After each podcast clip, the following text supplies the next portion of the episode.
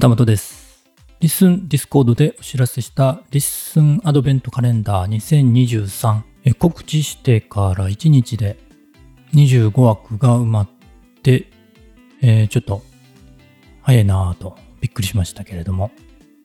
えーありがとうございます。1週間くらいをね、ちょっと想定してたんですけれども、えー早かったですね、皆さんね。投稿の方はね、12月1日から始まります。より多くの人にリッスンを知っていただけると嬉しいなと思っています。アドベントというのをね、知ってますかね。えーディスコード外でもね、お知らせ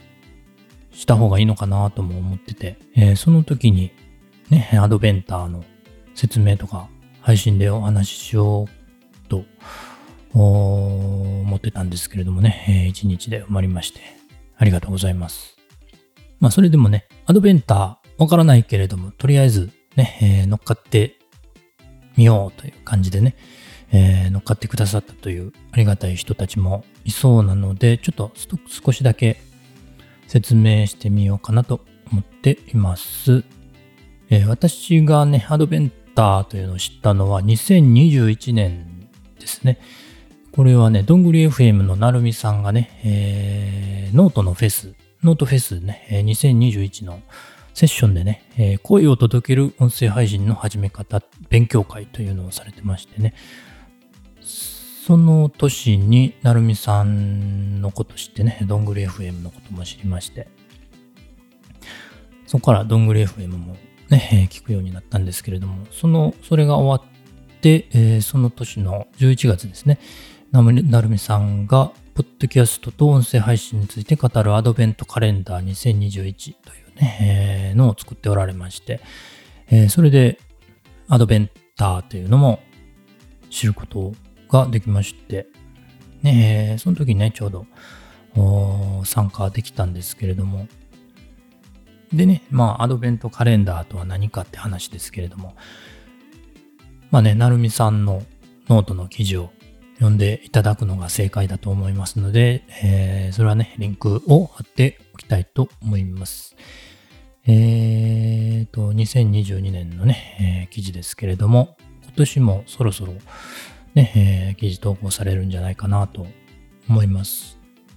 一応ね、 Adventar の公式の説明もお話ししておきますと、アドベントカレンダーは本来12月1日から24日までクリスマスを待つまでに一つ、一日に一つ花が開けられるようになっているカレンダーですと。えーで、えーウェブでのアドベントカレンダーはその風習に倣って12月1日から25日まで1日1つみんなで記事を投稿していくというイベントですと書かれてます。のでね、まあ、この公式ではね、記事をと書いていたんですけれども、この LISTEN アドベントカレンダー2023では、ポッドキャスト配信でつなげてみようということになってます。 LISTEN ポッドキャスターの皆さんで、今年1年を振り返るようなアドベントカレンダーになればいいかなと思っています。 LISTEN を使ってみた感想とかね、えー、 LISTEN だけではなく、ポッドキャスト全般の話でもいいですし、えー声日記界隈ね、盛り上がってました。そのね、振り返りでもいいなと思っています。 LISTEN でお話ししてくださったエピソードを登録していただけるといいかなと思います。アンカー、スタンド FM、ラジオトークなどね、え RSS を LISTEN に登録している場合は、まあ、スタイフの URL とかね、Spotify の URL 登録することもできるんですけれども、まあ、可能であれば、まあ、絶対ということではないんですけれども、まあ、可能であればリスの URL にしたしていただけると嬉しいです。また何かね、えーアドベンター、アドベントカレンダーのことでね、ちょっと質問とかありましたらね、えコメント欄に、えー書いていただくか、便りフォームでもいいですね。えー送っていただけると、わかる範囲でお答えさせていただこうかなと思ってています。ということで、今回は、あリスンアドベントカレンダー2023について、えー少し説明させていただきました。旗本でした。それではまた。